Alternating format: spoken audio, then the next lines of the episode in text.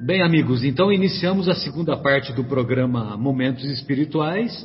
Hoje estudaremos o finalzinho do capítulo 5 da segunda parte do, da obra Paulo Estevão, é, capítulo cujo título é Lutas pelo Evangelho. E até a, a semana passada nós é, observamos aquela bendita questão da circuncisão, né? E a bendita questão da circuncisão, eu quero aproveitar e fazer uma, fazer uma, uma correção, porque eu disse no programa anterior, ou no, ou no, no retrasado, que, que a circuncisão era a retirada do excesso de pelos.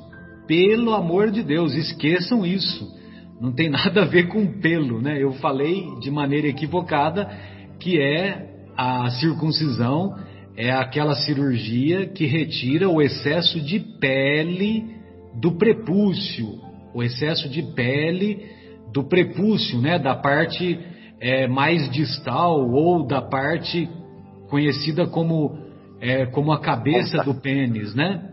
Então, na verdade, é, peço que os estimados ouvintes é, me desculpem, né? Porque não é excesso de pelo, mas sim excesso de pele do prepúcio que envolve o pênis. Muito bem. E essa, e essa questão toda é, ainda estaria por se resolver, como nós veremos no, no estudo de hoje, mas o Pedro havia, é, no seu íntimo, havia programado essa reunião dos irmãos que vinham de Antioquia com os irmãos de Jerusalém, justamente para que os irmãos de Antioquia fizessem o diagnóstico da necessidade da necessidade permanente da manutenção das atividades assistenciais lá da igreja de Jerusalém. E essas atividades assistenciais eram patrocinadas, sobretudo, pelos, pelos é, seguidores de Jesus, mas que estavam vinculados com o judaísmo.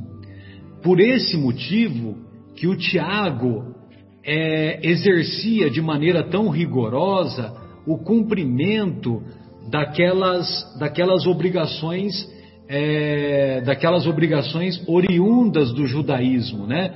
Ou seja, não se alimentar de alimentos considerados impuros, é, de ter um, um comportamento avesso, evidentemente, à luxúria e também de ter esse ritual da circuncisão, ou seja, apenas os eleitos, os filhos do judaísmo, é que teriam o privilégio de ter o, de ter o, essa convivência com os ensinos de Jesus, né?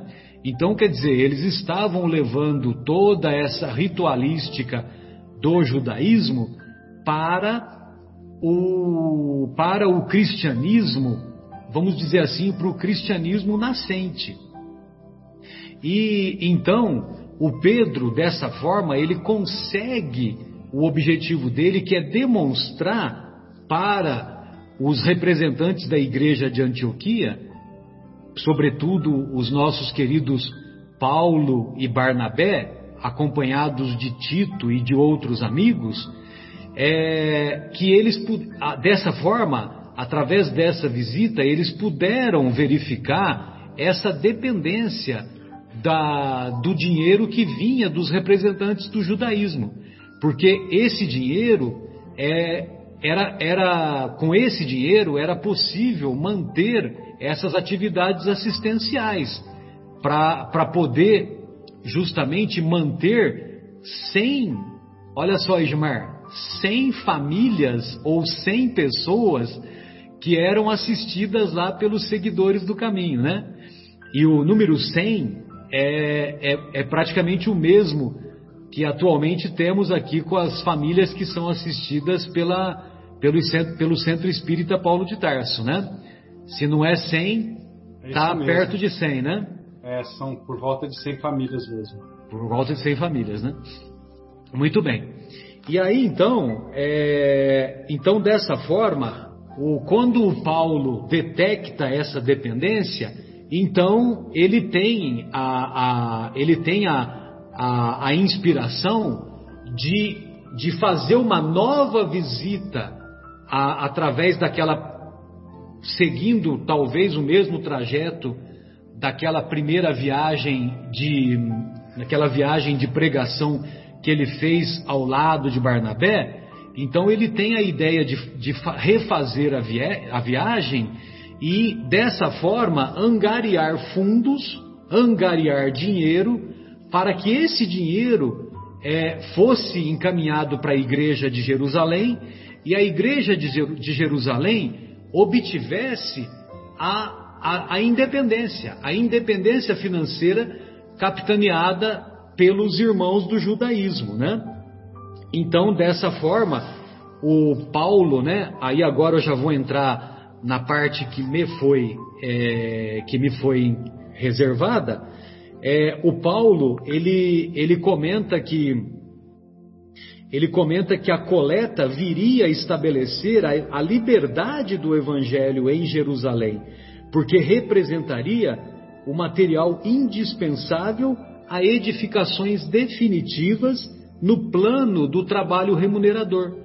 Ou seja, é, não haveria mais a dependência dos irmãos que patrocinavam a igreja lá de Jerusalém, dos irmãos do judaísmo, e dessa forma poderia haver um relaxamento desses rigores que o Tiago, filho de Alfeu, é, dava tanto valor justamente para não é, perder esse contato com os outros seguidores de Jesus, mas relacionados com o judaísmo.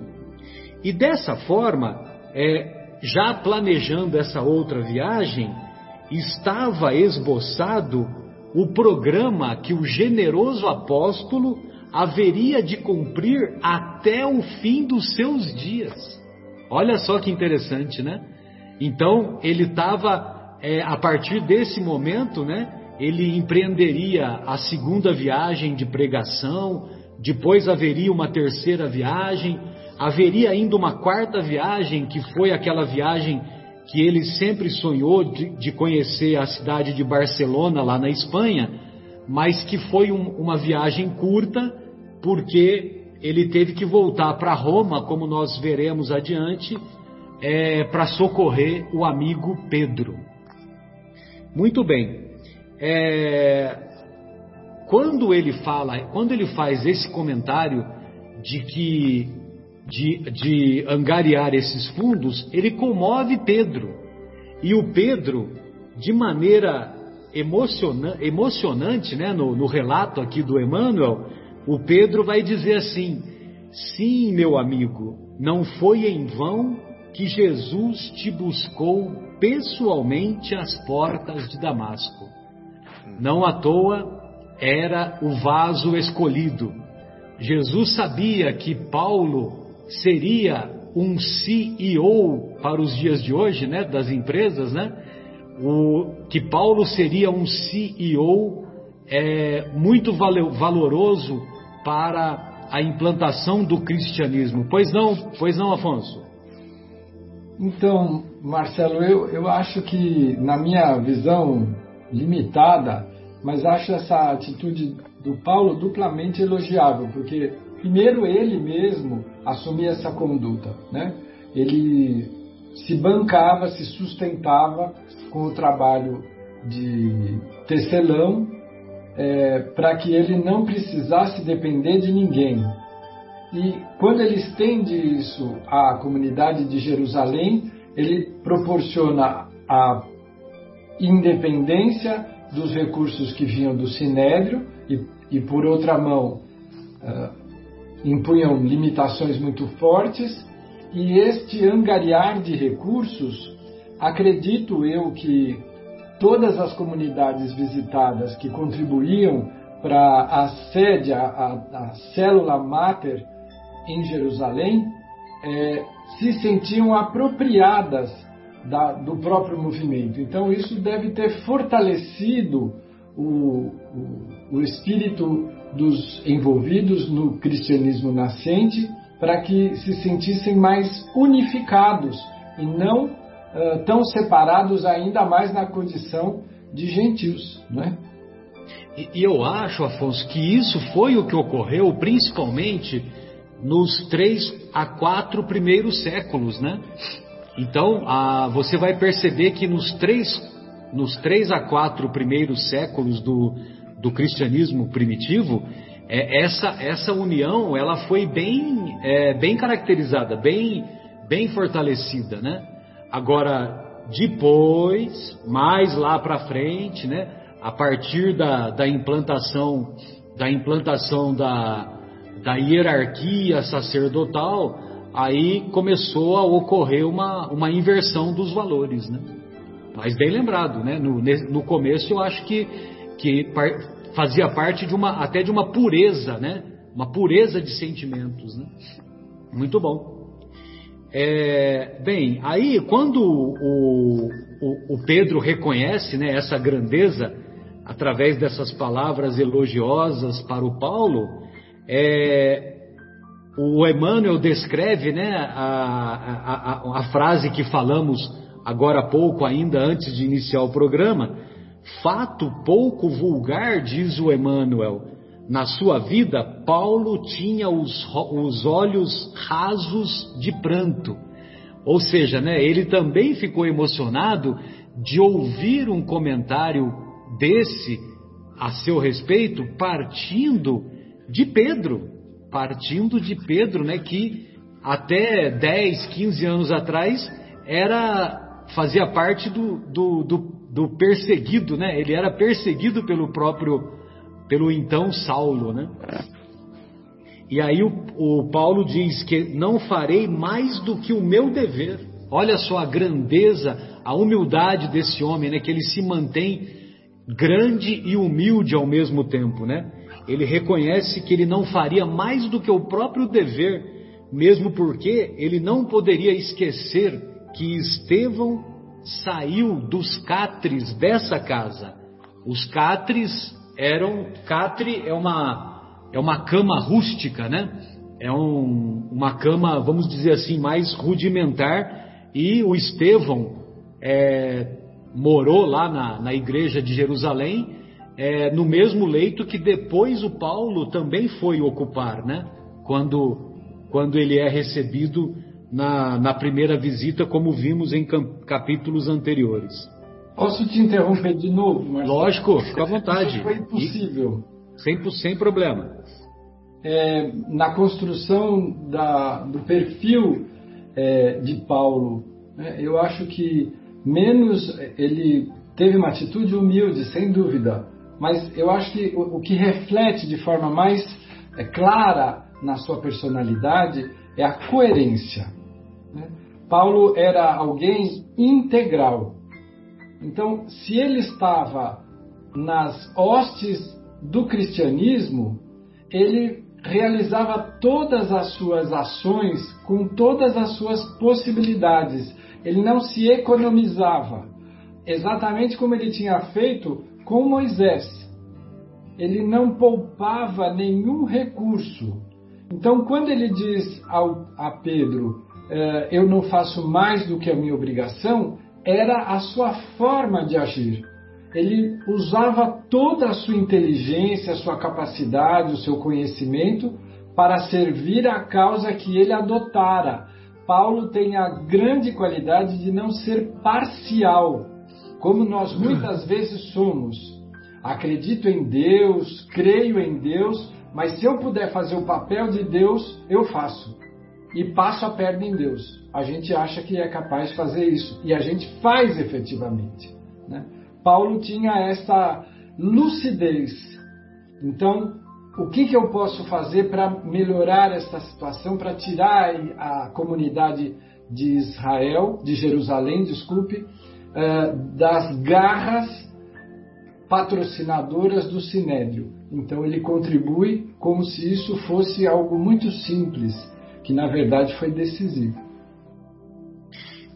Sem dúvida, e dessa forma é, se cumpriu aquela profecia que, que Estevão fez a respeito de Paulo quando estava expirando no colo de Abigail. Paulo deve ser bom e generoso, defendeu Moisés até o fim. Quando conhecer Jesus, fará o mesmo. Exatamente. Muito bom. É, aí, é, naquela. Na, o, os apóstolos ficaram todos envolvidos, né? Principalmente Pedro, Barnabé, João, é, Tiago nem tanto, né? Porque Tiago estava sendo meio contrariado, né? Mas o, os, os dedicados discípulos sonharam naquela noite com a independência do Evangelho, né? Então eles passaram a vislumbrar através dessa atitude de Paulo, né, de angariar os fundos e, e contribuir para a independência, sobretudo, da, sobretudo dos, dos ensinos que são provenientes do Evangelho. No dia seguinte, conforme o combinado, o Tito foi submetido, o Tito que veio de Antioquia e era gentil, ele foi submetido à circuncisão. E essa circuncisão se deu com a direção cuidadosa de Tiago, mas com a profunda repugnância de Paulo de Tarso. Se tivesse, se tivesse vonal, se tivesse plasil, ele teria tomado, né? Antiácido, alguma coisa assim, ele teria tomado, mas ele engoliu aquela aquela, vamos dizer assim, aquela obrigatoriedade que foi imposta pelo Tiago e pelos irmãos da corrente do judaísmo lá na igreja, lá na igreja de Jerusalém. Bem, então para encerrar a minha parte aqui, uh, então ficou esboçado, é, ficou esboçado essa essa viagem que seria feita e, e houve na, durante, durante mais de uma semana, todas as noites, os discípulos se reuniam para debater como que seriam os próximos passos, né? E, e lógico que ao longo desse período de mais de uma semana, é, o objetivo era Paulo, né? Todos sabemos do pragmatismo de Paulo. Então o Paulo ele foi lá para Jerusalém para obter as cartas, para que essas cartas dessem autorização para que os gentios, não só de Antioquia como de outras comunidades, pudessem praticar o, o cristianismo sem a necessidade da circuncisão. Então começou o debate naquelas primeiras noites. E aí então nós vamos perceber que o, que o Paulo se absteve de fazer comentários nas primeiras noites e que o Barnabé, é, o Barnabé fez o relato do que ocorreu naquela primeira viagem e depois o Tito também falou, também falou profundamente comovido com a interpretação dos ensinamentos do Cristo e também mostrou possuir formosos dons de profecia. Olha só o Tito demonstrando a sua capacidade, né? Bem, amigos, aí depois, depois então ao longo dessa semana teve, é, ao longo desses, desse período de mais de uma semana, é, agora eu vou passar a bola para o nosso querido Mauro e o Mauro vai discorrer os, o que os acontecimentos que vieram a seguir, né, Mauro? Isso mesmo. Bom, é, ao longo dessa semana aí continuavam os debates sobre a circuncisão. E chegou num determinado ponto que Pedro via que os debates continuavam e as divergências também ele meio que perde a paciência, eu acho, né? Porque ele se ele levanta e toma a palavra e fala com energia, com serenidade, o que está relatado no Ato dos Apóstolos, no capítulo, no capítulo 15, versículos 7 a 11. Ele diz o seguinte, é, referente àqueles debates, né? Deus nos elegeu para que os gentios ouvessem as verdades do Evangelho e crescem no seu reino, e que as verdades espirituais trazidas por Jesus fossem para todos, sem distinção, referindo-se aos judeus, aos gentios, circuncisos ou não. E aí ainda ele cita um fenômeno ocorrido no dia de Pentecostes, que é também conhecido por muitos como a descida do Espírito Santo sobre os apóstolos, onde se dá aquele fenômeno da xenoglossia, que é uma mediunidade poliglota, que permitia que todos os, os estrangeiros, se referindo aos povos que estavam na comemoração de Pentecostes, pudessem eh, ouvir e entender a, a palavra, ou a, na própria língua, as maravilhas de Deus. tentando explicar um pouquinho melhor, naquela comemoração de Pentecostes, desce sobre os apóstolos um fenômeno, que é o fenômeno da xenoglossia, em que ali se reuniam representantes de vários lugares e cada um tinha a sua língua particular, então cada um pôde ouvir as mensagens divinas é, e ser entendida por todos, né? Então diz que os, os discípulos que falavam em idiomas estrangeiros de forma que todos pudessem entender. É, Pedro fala isso porque ele quer dizer que todos têm os mesmos direitos às verdades de Deus. Isso também está bem descrito no, em Atos dos Apóstolos, no capítulo 2. Então Pedro está dizendo que Deus determina que as verdades eram para todos indistintamente, não só para os judeus, para os circuncisos, como o Tiago tentava demonstrar. E Jesus, ele ainda diz assim que Jesus dizia que os cooperadores viriam de todos os lados. É, que os cooperadores viriam de todos os lados e, portanto, era, era importante que houvesse uma harmonização de todos, é, fossem publicanos, doutores ou ladrões, e até se refere a uma parte do Evangelho em que Jesus se senta indistintamente com todos à mesa.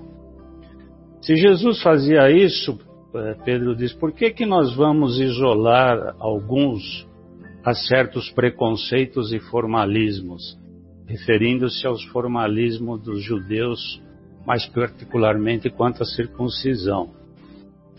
E ainda ele diz assim que o Evangelho vem depois do Velho Testamento e vem com o sacrifício do próprio Mestre, com o sacrifício amoroso do Mestre, para que nós levássemos, nós os apóstolos, os discípulos, levassem a boa nova para todas as nações e que por isso não seria justos que nós nos enclausurarmos, enclausurássemos, nos fechássemos nas tradições é, convencionais e se fechando nas tradições convencionais, estariam esquecendo o campo do trabalho. Claro que, Pedro ainda disse que, claro, que nós não podemos desprezar o patrimônio israelita e de todos os que precederam a Jesus na tarefa milenária de preservar o Deus único.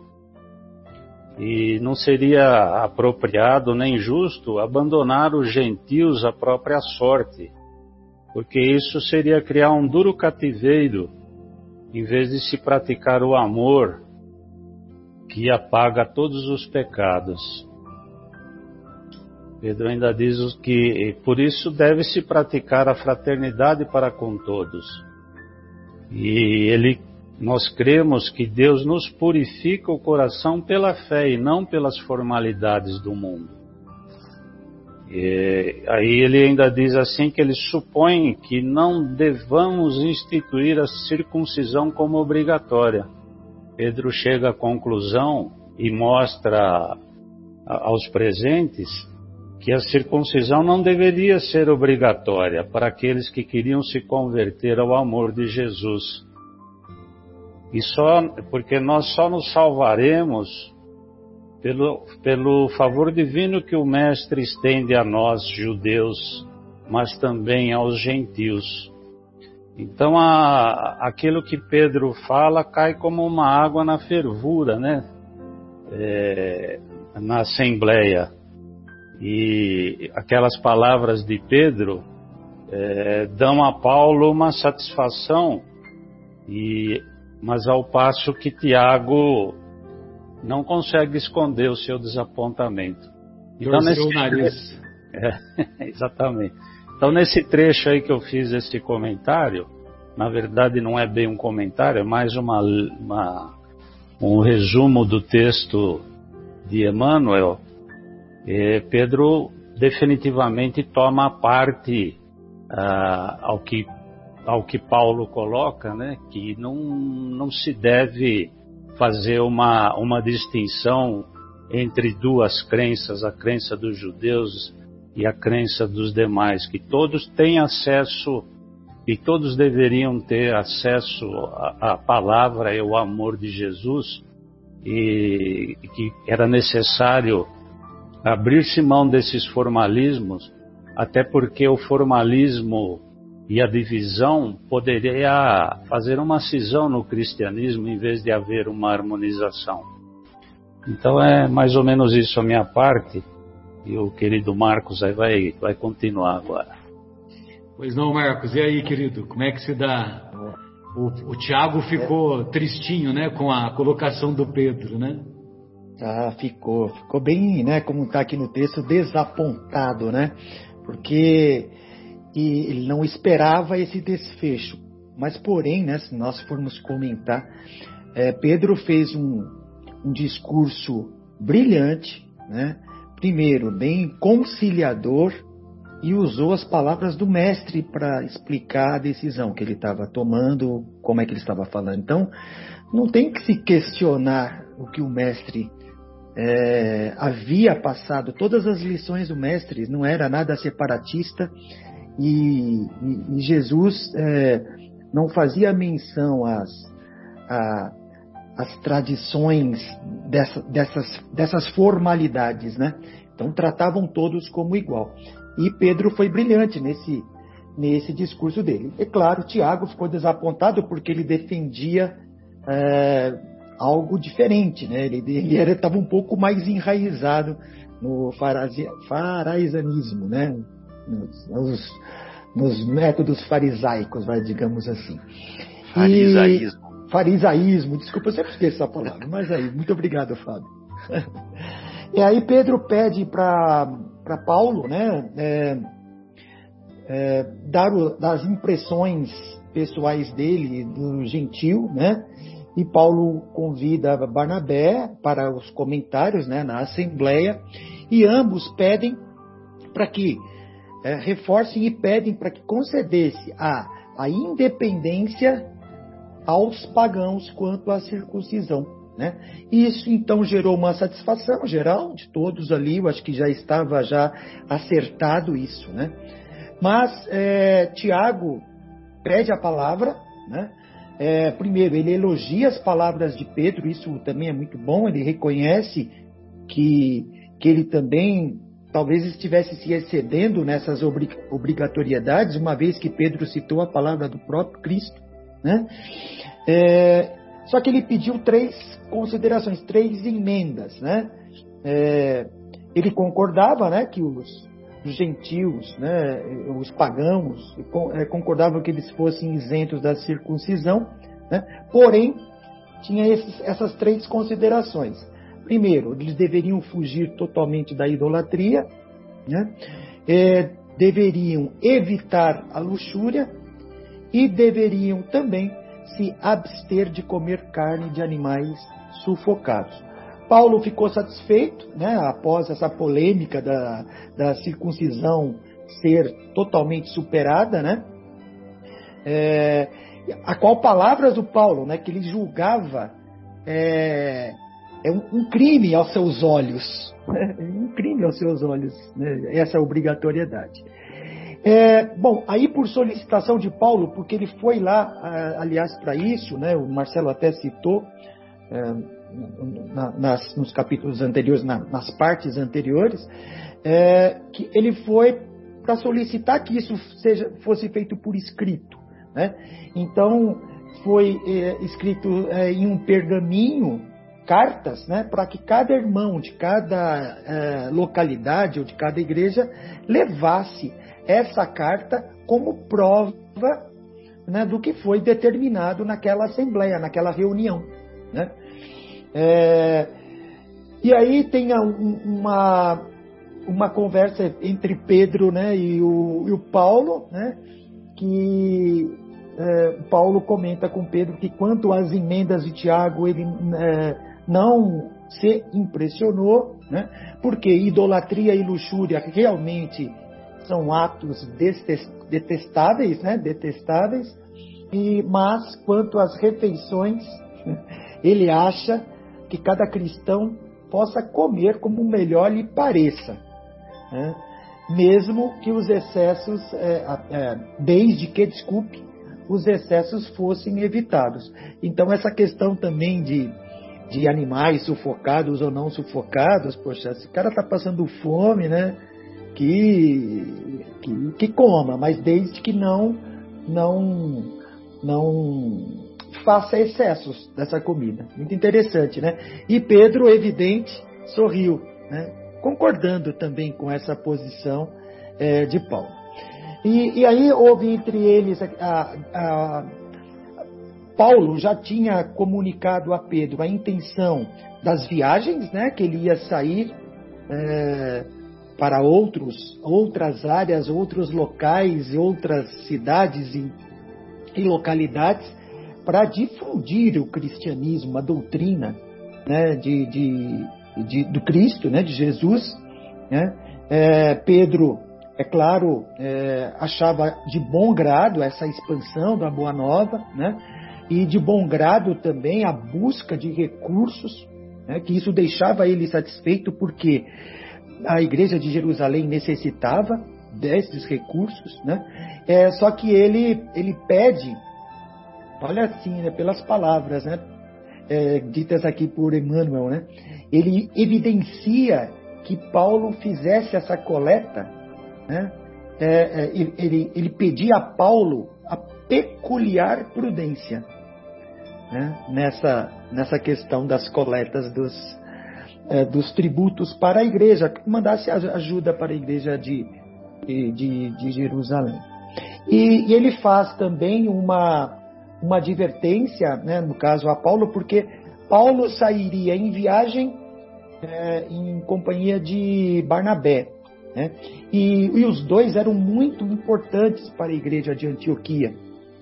E Pedro falou: Poxa, então, já que vocês vão sair, né, necessita a igreja de, Antio de Antioquia necessita de servidores dedicados, né, que possam é, ajudar nos trabalhos, né, nos trabalhos que são muitos lá, que a igreja ali estava em crescimento, né, e, e, e Pedro considerava que a ausência de Paulo e, e Barnabé traria dificuldades para aquele, para aquele trabalho, né, é, e aí Pedro oferece uh, dois devotados companheiros que iriam é, para Antioquia ajudar na igreja de Antioquia da ausência de Paulo e Barnabé. Porque já imaginava que Paulo e Barnabé iriam se ausentar por muitos e muito, muito tempo, né? muitos anos até, tá?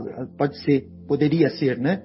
Porque iam sair por terras é, diversas, é, desconhecidas, distantes, então ele ele oferece a cooperação desses dois companheiros que virão agora na, no, no, no próximo, na, na, próxima parte.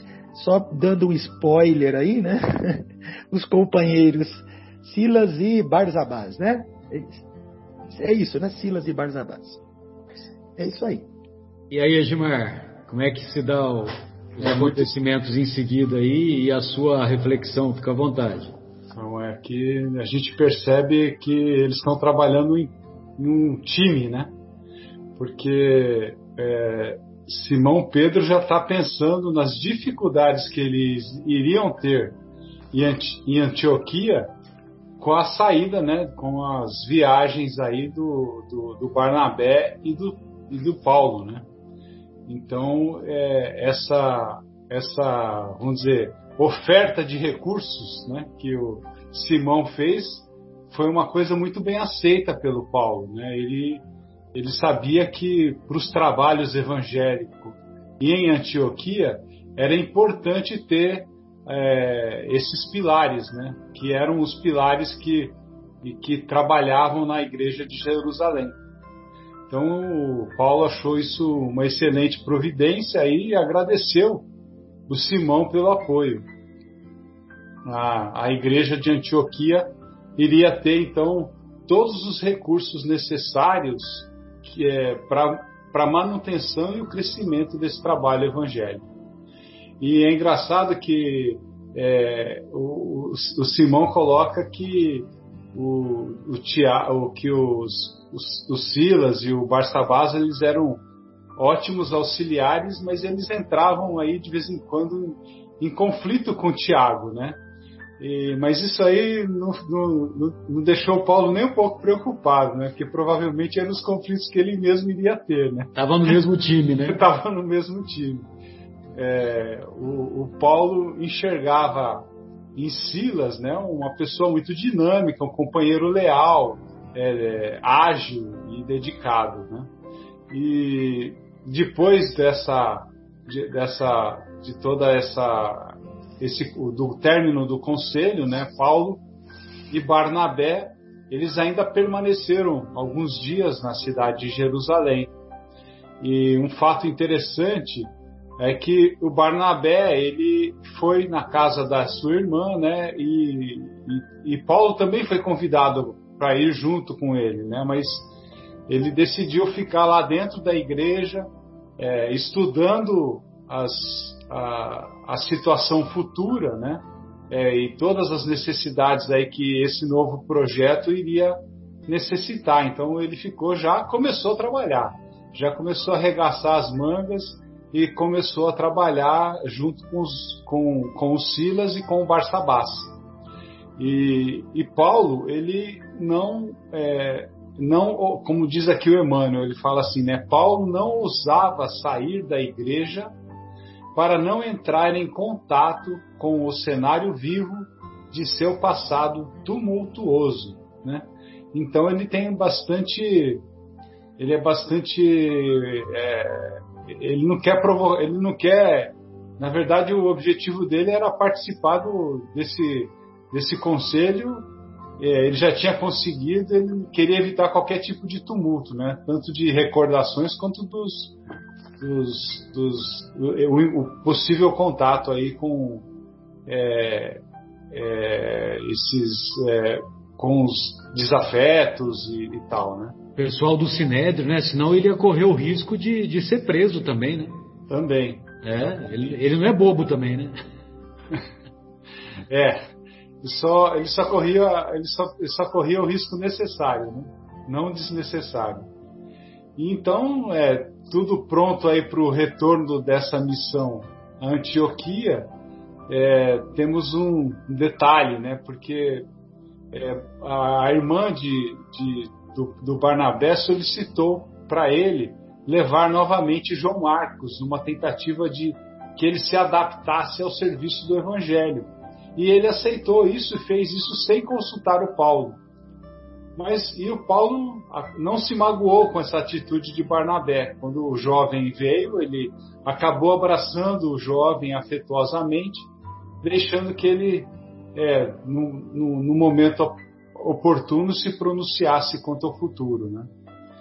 E então, esse grupo, composto por Silas, Barsabás, João Marcos, Barnabé e Paulo, se dirige a Antioquia e nesse caminho eles, eles já aproveitam né, para fazerem as pregações e as curas. Né?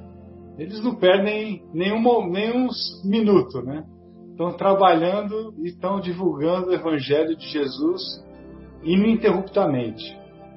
E quando chegaram ao, ao destino, né, eles foram recebidos com grandes manifestações de júbilo pela gentilidade. Paulo expõe o seu plano né, de retornar às comunidades cristãs já formadas e, além disso, estender a excursão evangélica por outras regiões que o cristianismo ainda não era conhecido até o momento. Né? Então, com o propósito é, muito forte de divulgar o Evangelho de Jesus é, em todas as regiões que ele conseguisse. O plano foi aprovado por todos, né? a igreja de Antioquia ficaria então com a cooperação direta de Silas e Barsabás, é, e o trabalho lá não, fica, não, não seria prejudicado, né? seria, manteria a mesma qualidade, vamos dizer assim. Um dos motivos. Opa!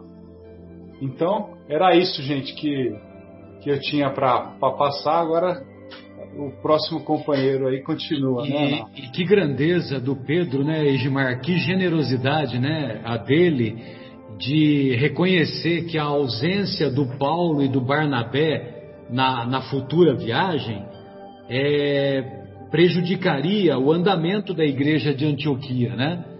E ao mesmo tempo ele percebe que o Silas e o Barsabás eram valorosos companheiros que poderiam é, preencher a, a, ausência, né, que seria é, a ausência do, dos companheiros, né, do Paulo e do Barnabé lá naquela igreja, né? Então, olha só, né, que, que, que demonstração já de grandeza, de engenharia, de inteligência, né, que o Pedro demonstra já pensando na pensando lá na frente, né? E ao mesmo tempo ele puxou a responsabilidade para ele, porque em Jerusalém ele estava perdendo dois grandes recursos, né? Exatamente. Ele perderia dois grandes recursos, né? Exatamente. Muito bem. E aí, Afonso, como é que se dá a, os acontecimentos e a sua e a sua reflexão em seguida, querido, lá na, na igreja de Antioquia, o planejamento para a próxima viagem de pregação e assim por diante? Exatamente. É, os dois companheiros Paulo e Barnabé agora já começavam a se preocupar em esboçar a tarefa de divulgação através da, das viagens. Mas nisso, o nosso amigo Barnabé diz a, a, a Paulo que ele espera que ele concorde com uma decisão dele próprio de levar o sobrinho junto para que ele aprendesse e tivesse uma formação nessa viagem. E surpreendentemente para Barnabé, o Paulo se mostra contrário. Ele acha que João Marcos ainda é muito jovem, que ele precisa de mais tempo para amadurecer e para poder se dedicar. Porque nós não estamos falando aqui de uma viagem de lazer, de amenidades, de divulgação pura e simples. Era uma aventura muito séria, que o risco de vida era constante. Havia é,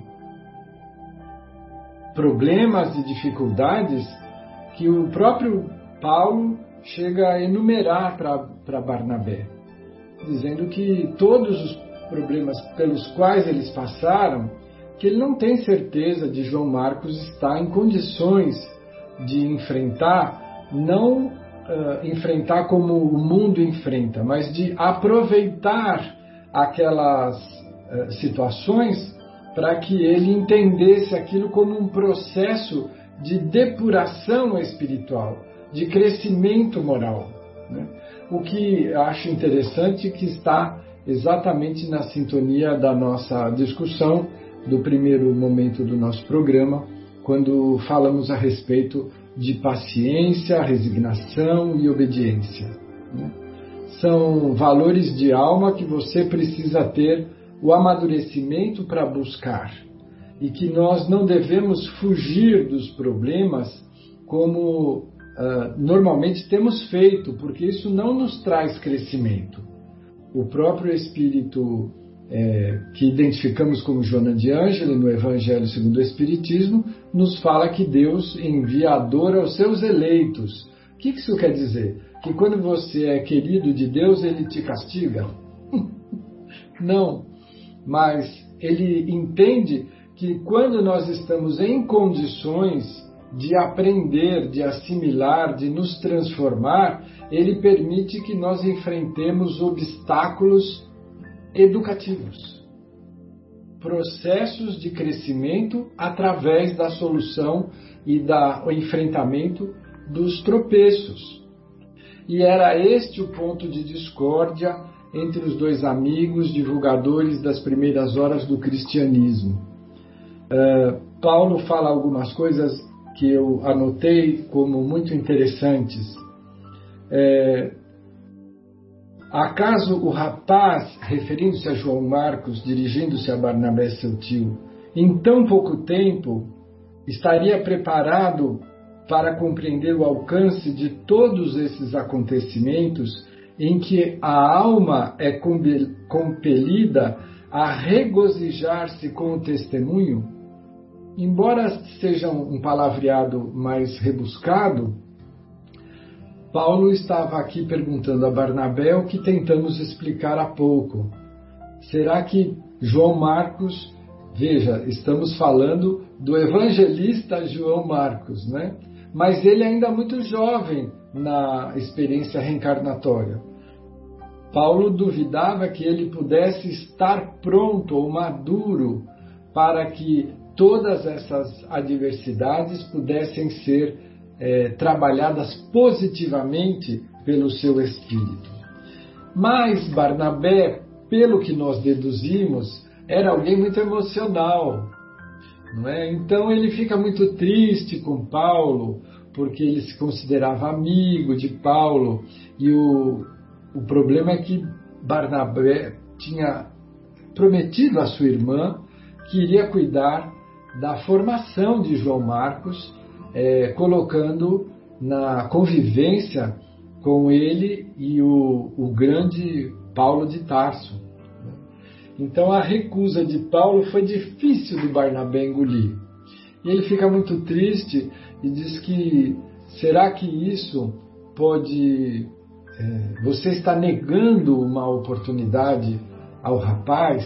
Será que isso não é falta de, de oportunidade que você está deixando de ter algo parecido com o espírito cristão?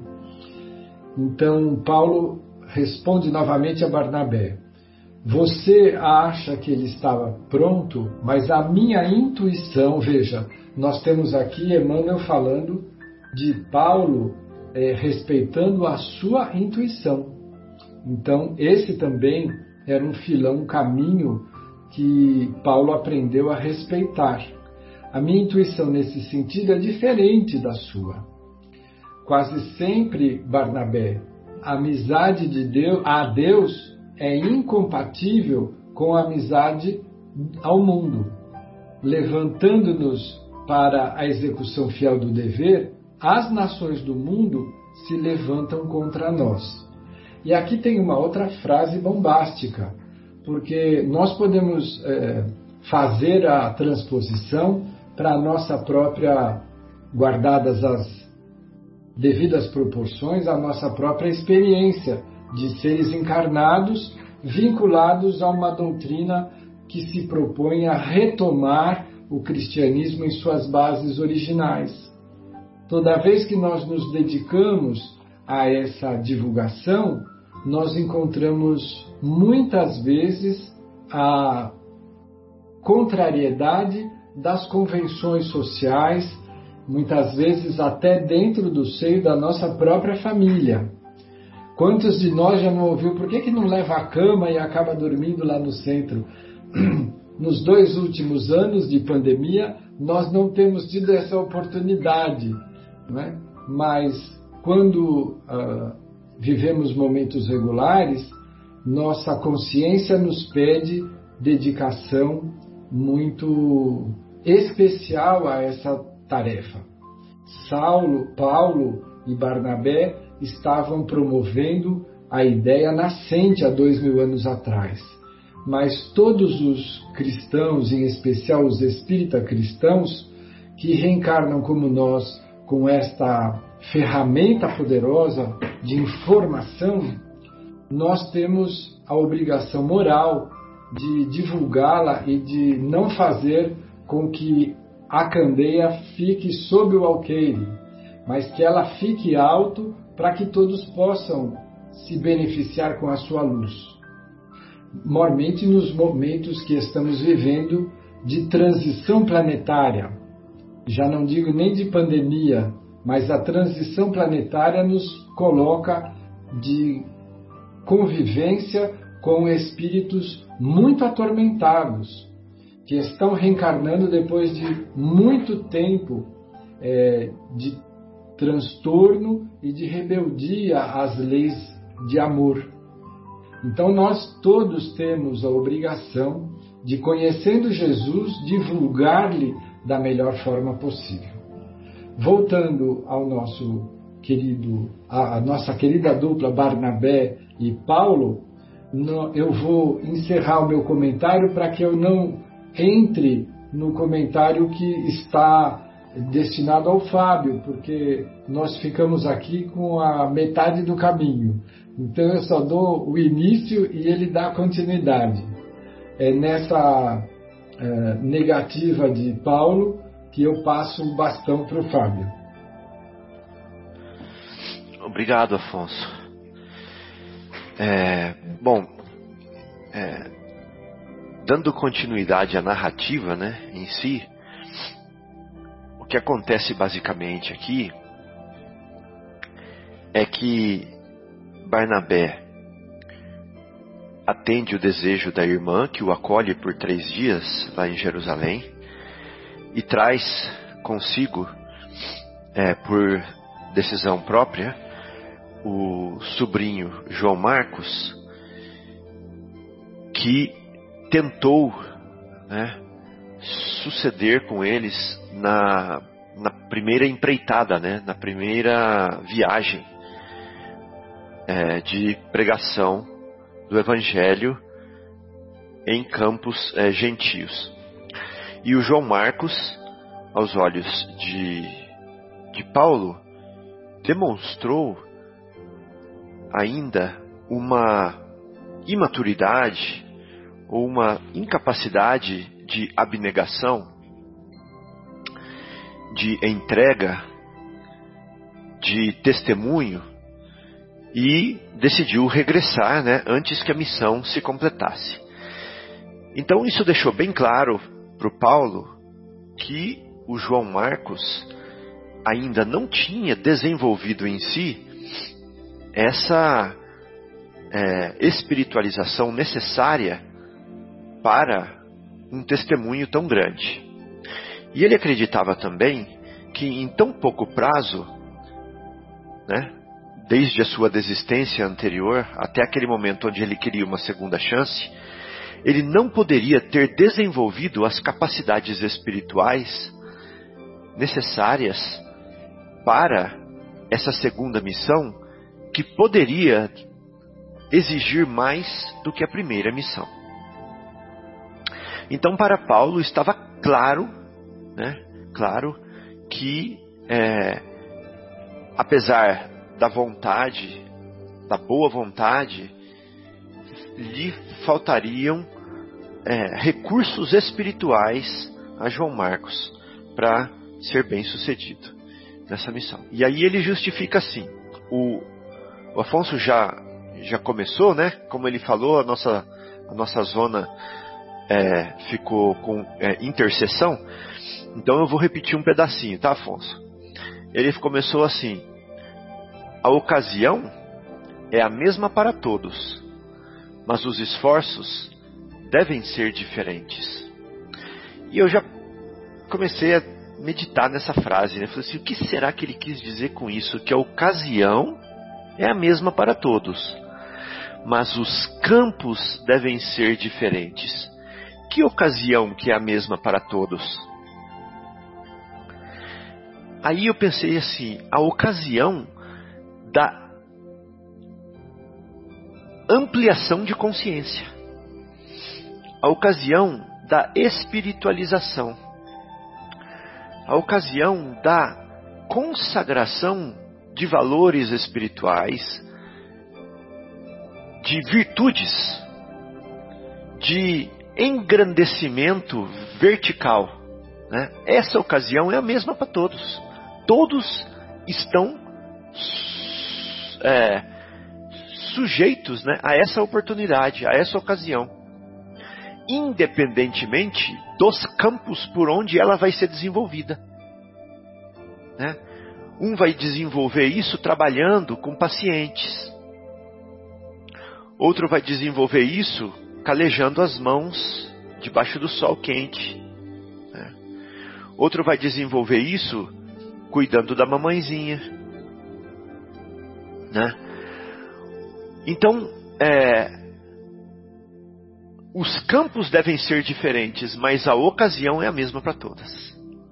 Então, achei sensacional como a gente pode mergulhar em cada frase que está aqui, né? Aí ele fala assim, ó, no trabalho propriamente humano, as experiências podem ser renovadas todos os dias. Sabe por quê? Porque a água do rio vai passando e, a, e o dia renova. Cada dia nasce de novo o sol, né? As oportunidades para é, para o trabalho humano renovam-se a cada dia, a cada semana, a cada mês, a cada ano para o trabalho humano. As experiências, né, podem ser renovadas todos os dias. Então hoje, se você brigou com a sua mamãe, amanhã você pode, está acabando, né? Amanhã, amanhã você pode se reconciliar com ela, né? Tudo bem, isso é justo. Mas considero que no serviço do Pai, se interrompemos a tarefa começada, é sinal de que ainda não temos todas as experiências indispensáveis ao homem completo. O que é esse homem completo? Se eu não dou conta da minha missão com Deus, significa que a minha consciência não está ampliada suficientemente ainda. Eu sou um homem incompleto. Significa que as minhas qualidades espirituais, que as minhas virtudes ainda não estão desenvolvidas suficientemente ainda. Então eu até posso ter renovadas experiências, mas essas experiências ainda não lograram em mim a necessária ampliação consciencial, a necessária bagagem é, de virtudes a necessária transformação espiritual, a necessária elevação ainda, né? Ou seja, o que ele chama de não temos todas as experiências indispensáveis ao homem completo. Se a criatura ainda não sabe todas as noções mais nobres relativas à sua vida terrestre, se você não sabe ser espiritualizado na frente da sua mãe, se você ainda não sabe é, se comportar dignamente na frente dos seus funcionários, dos seus colegas de trabalho, dos seus pacientes, de quem seja, né? É, como consagrar com êxito o serviço divino. Então, primeiro nós vamos ser administradores aqui na terra, né? bons ou maus mordomos, para depois sermos mordomos das coisas do céu. Por isso que a gente aprende a ser pai com os nossos filhinhos aqui, né? Vislumbrando um dia ser um, um, um pai como Jesus, né? E quiçá como Deus, né? Então as experiências são aqui na Terra são é, é, começo, né? São começo. E aí, terminando, né, ele fala assim: creio mesmo que teu sobrinho atingirá essa posição. A consciência dele vai se ampliar. As virtudes deles vão se consagrarem. Mas precisa de mais lutas. Ele precisa de mais lutas para depurar-se assim. Nós, entretanto, somos forçados a considerar que nós não vamos tentar uma experiência. Sabe por quê? É um testemunho.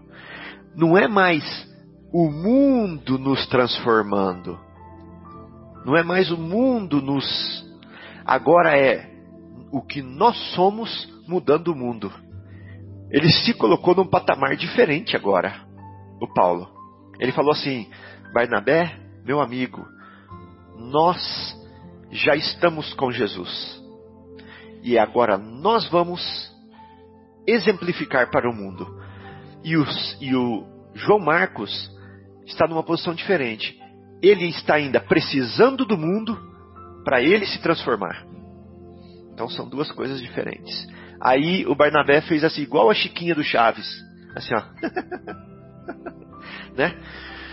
Ele falou assim: tá bom, esse argumento foi sensacional. Né? Para quem tem ouvidos para ouvir, né, gente? Porque eu tive que ler isso aqui quantas vezes para entender isso?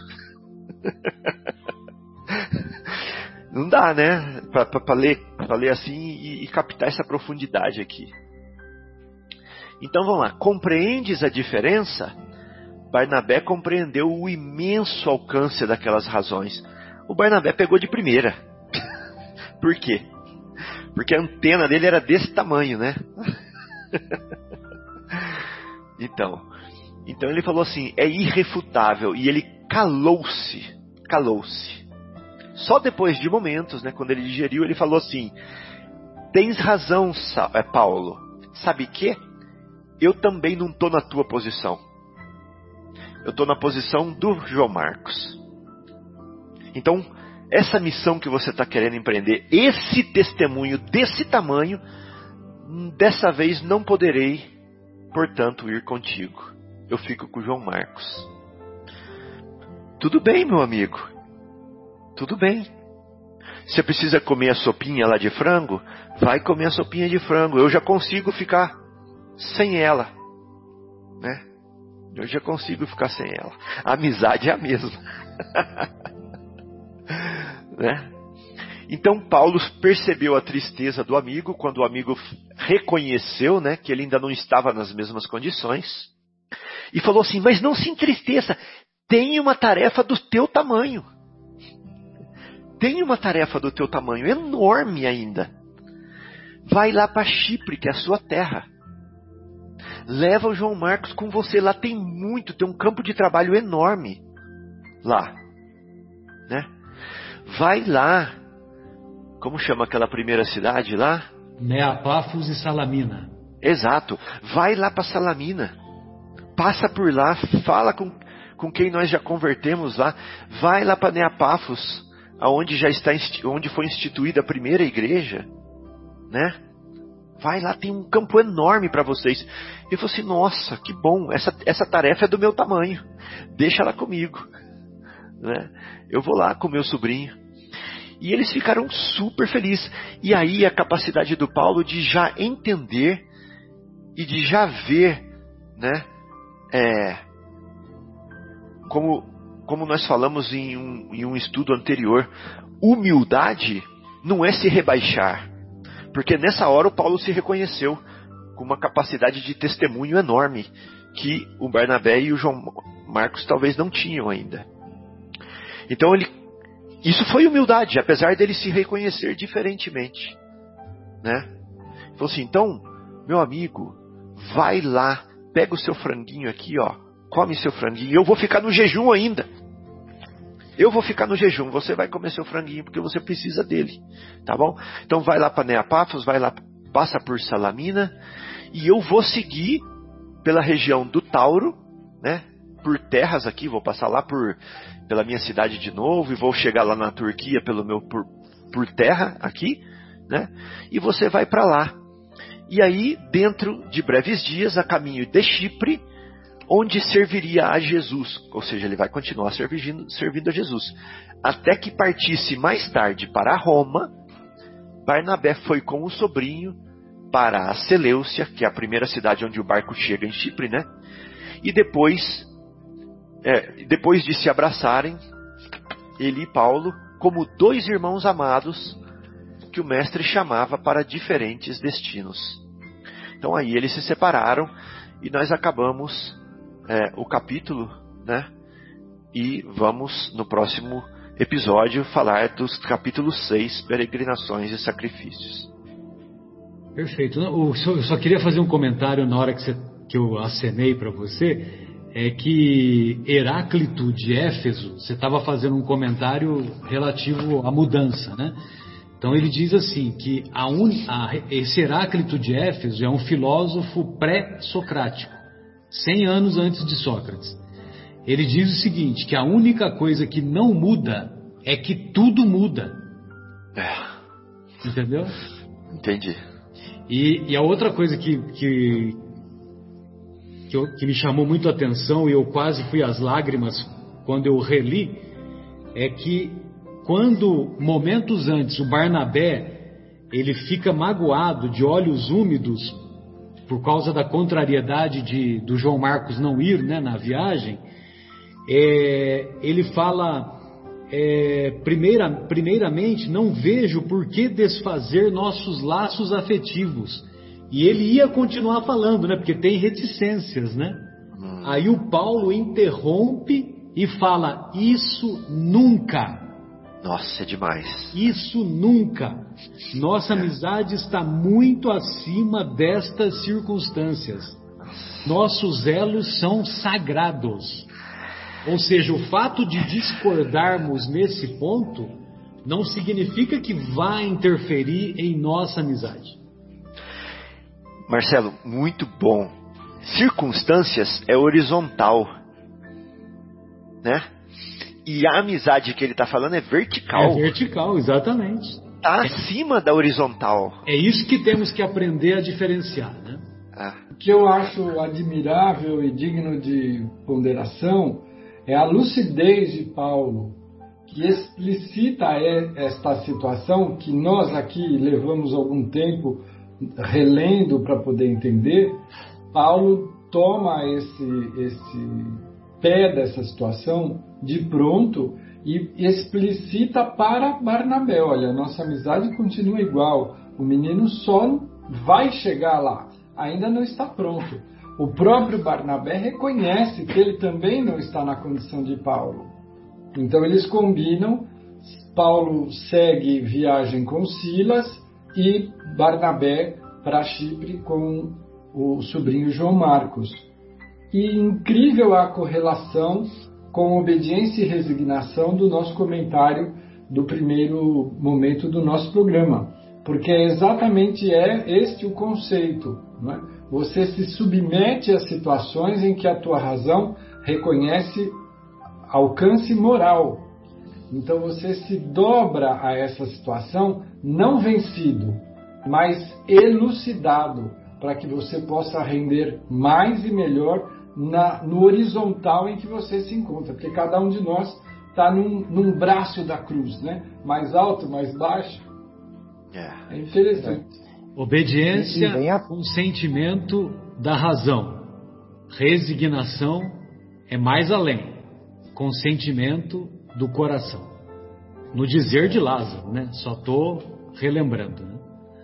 E vem a frase que o, que o Fábio também ressaltou, né? Que dessa horizontalidade, né? Que quando o Barnabé estava reforçando a frase, né? Fábio que você citou e o Afonso também brilhantemente citou, né? A amizade a Deus é incompatível com a amizade ao mundo. Então, a amizade ao mundo é a horizontal, como você falou, né, Fábio? A amizade a Deus é a vertical.